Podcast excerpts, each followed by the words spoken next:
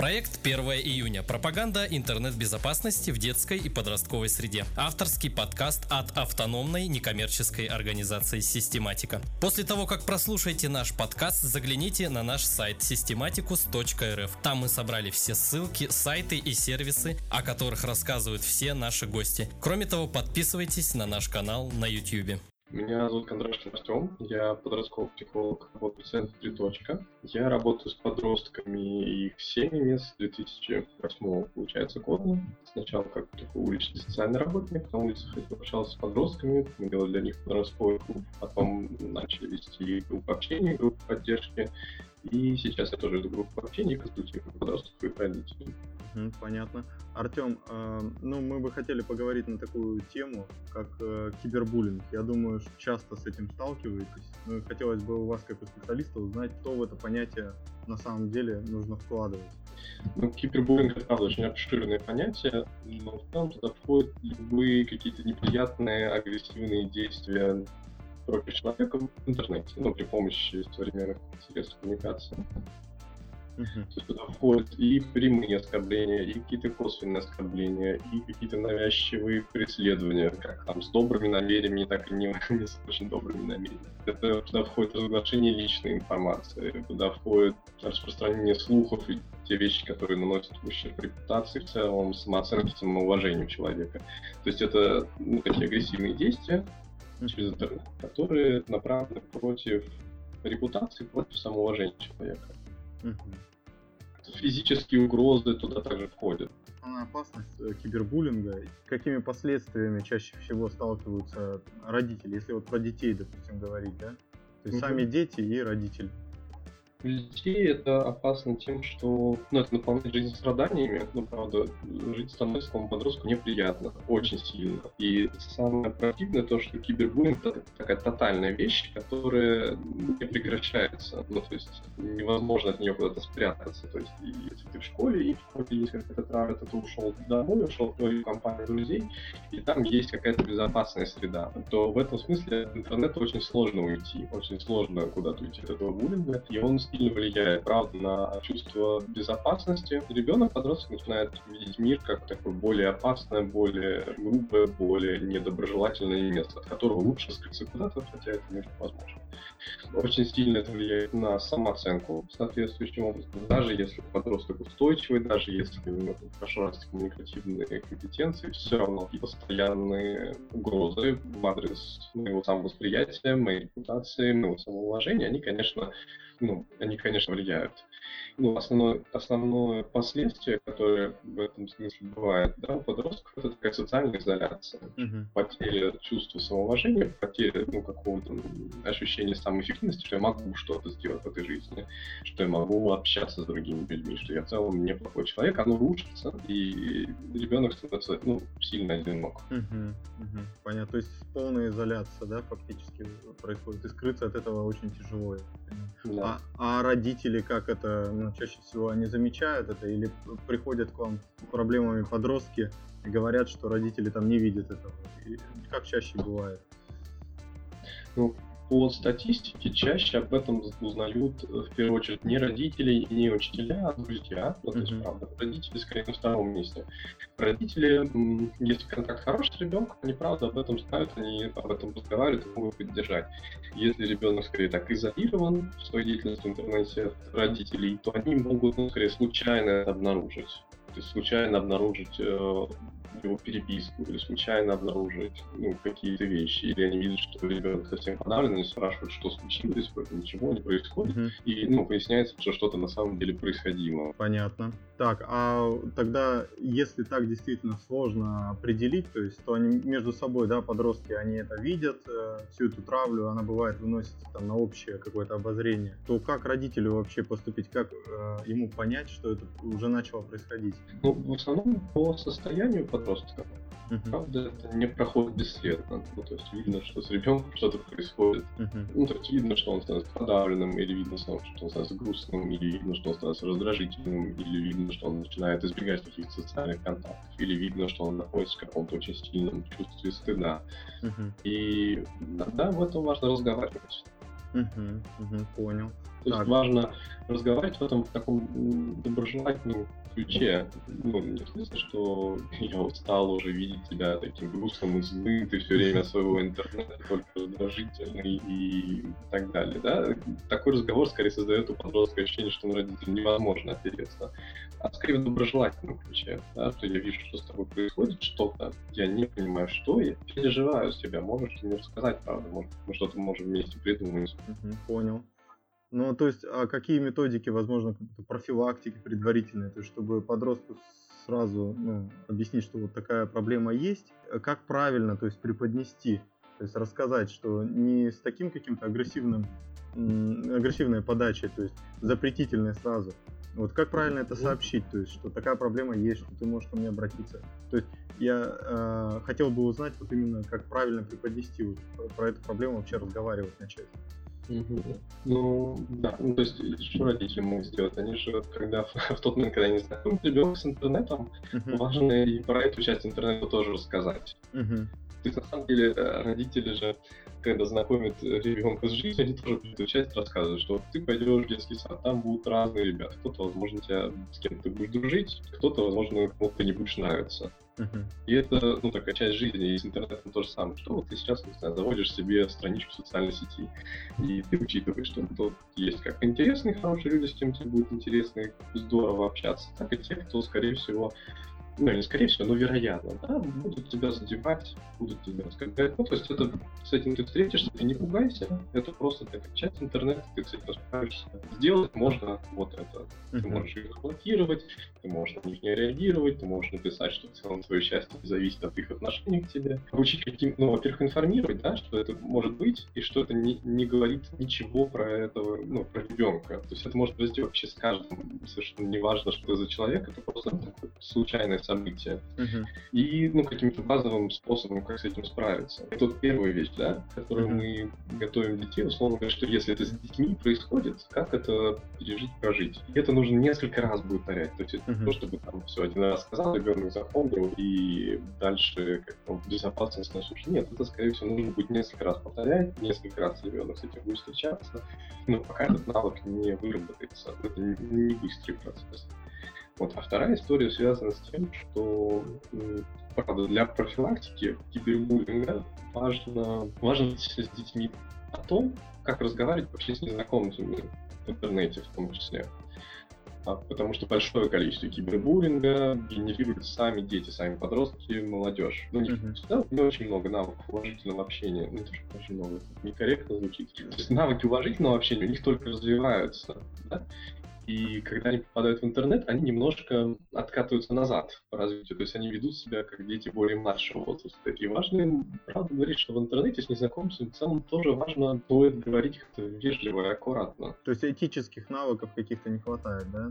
Да, да, да. Потому что этические навыки, они же соответствуют какой-то среде, да. То есть, когда ребенок э, выходит на улицу в компанию, он постепенно усваивает какую-то этику живого общения. Когда он идет в детский сад, когда он идет в школу, он усваивает какие-то нормы, связанные с этой средой. Uh-huh. И точно так же, когда ребенок идет в интернет, важно помнить о том, что там тоже есть какие-то нормы, какая-то этика, ну, уважение к другим. И чем больше мы поддерживаем в своих детях нормы уважительного общения, тем в целом в мире становится меньше этого кибербуллинга. Это такая другая другая сторона профилактики, что, с одной стороны, мы помогаем детям пережить это, если они с этим столкнулись, с другой стороны, мы говорим с детьми так, чтобы они сами меньше создавали этого, сами меньше создавали кибербуллинга. uh Артем, а вот скажите, а если э, просто ребенок, ну подросток, да, допустим, увидел, прочитал именно, э, ну сам увидел эту травлю, что кого-то травят, да, э, где-то в соцсетях, возможно, ветку какую-то открыл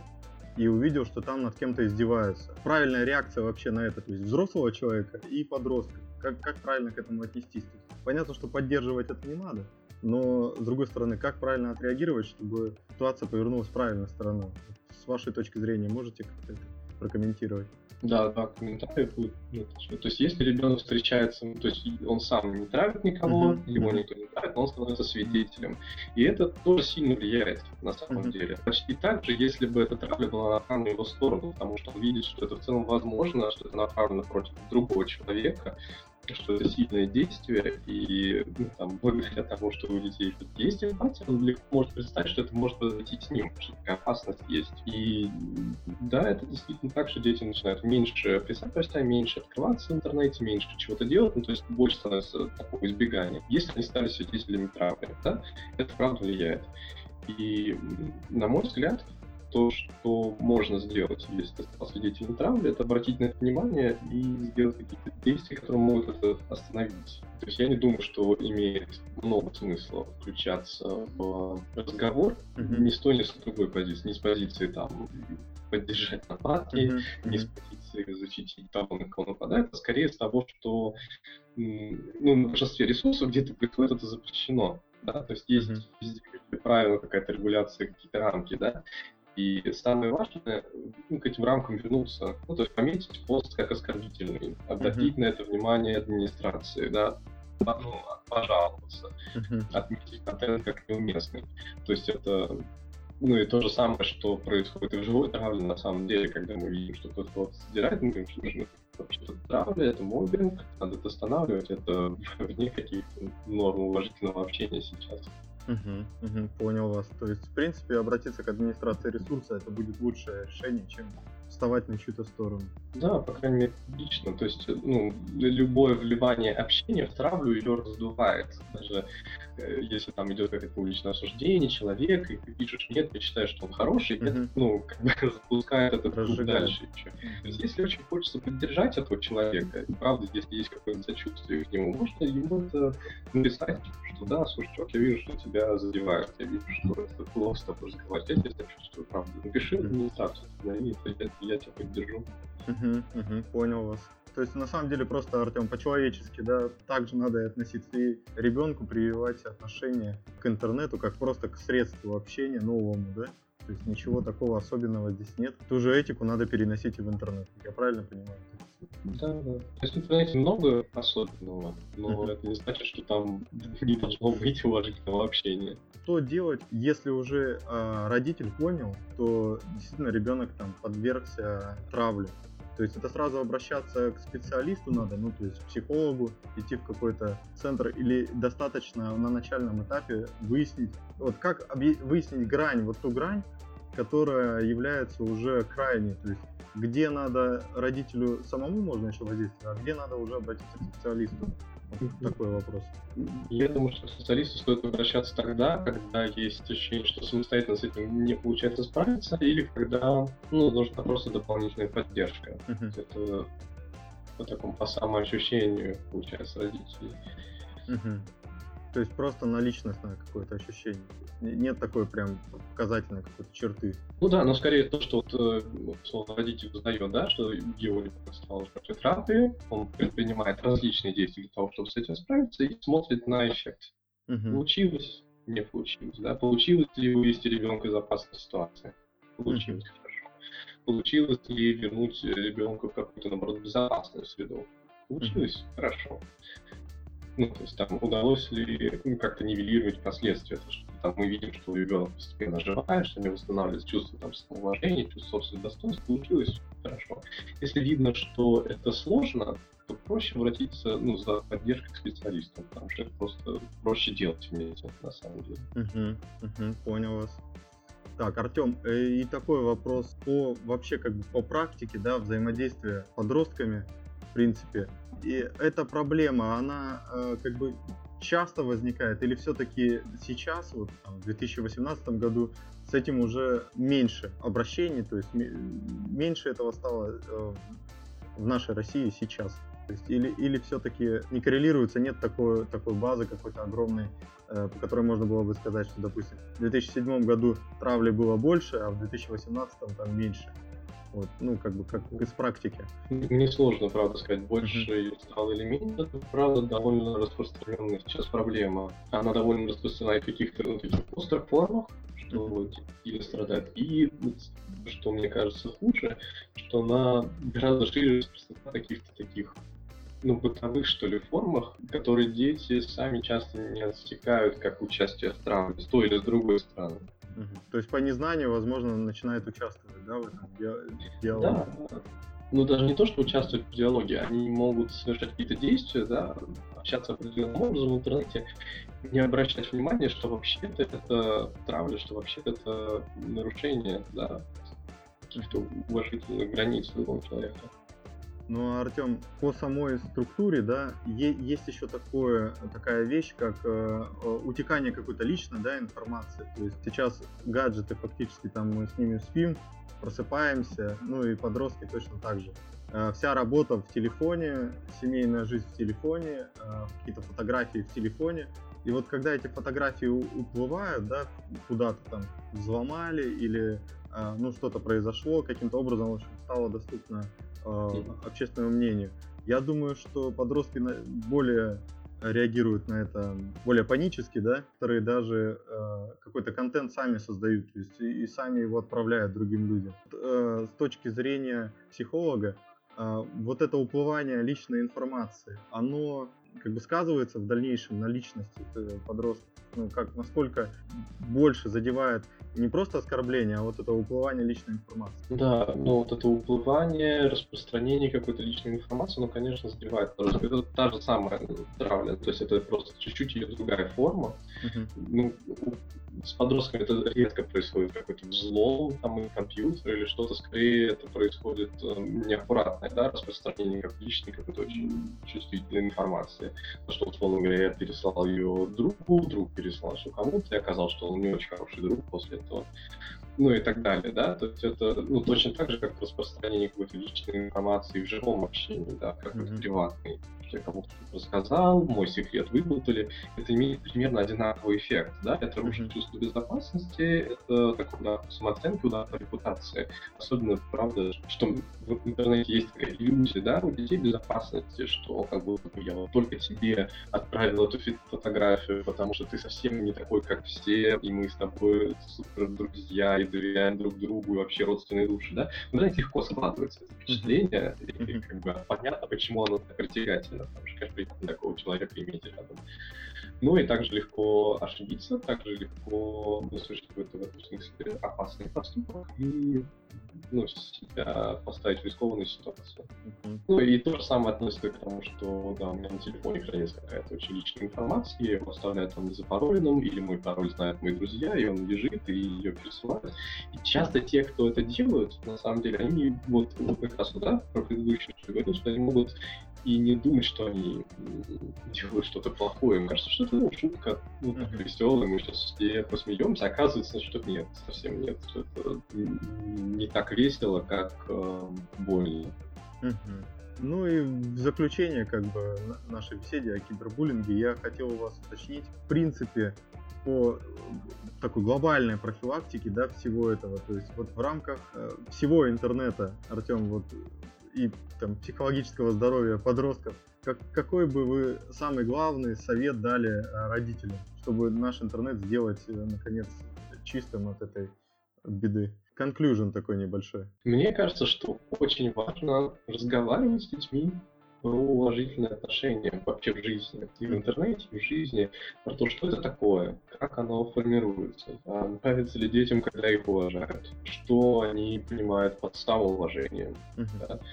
И, ну, то есть разговаривать об этом, это такая половина дела. И мне кажется, самое важное это практиковать такое отношение в реальности, да, потому что да, есть научение через там заучивание, да, что я там вычитал, что такое уважение, и вот пытаюсь разобраться, что такое.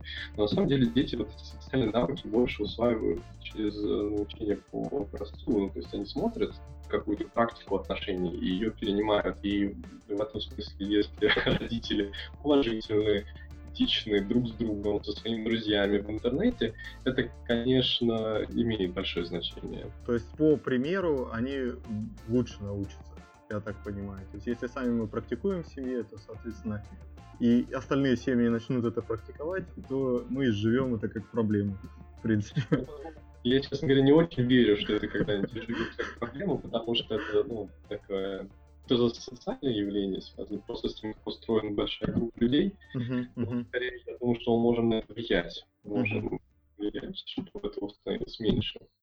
Подкаст создан в рамках реализации проекта 1 июня «Пропаганда интернет-безопасности в детской и подростковой среде». Данный проект получил поддержку Фонда президентских грантов в конкурсе на предоставление грантов президента Российской Федерации в рамках второго конкурса в 2017 году на развитие гражданского общества.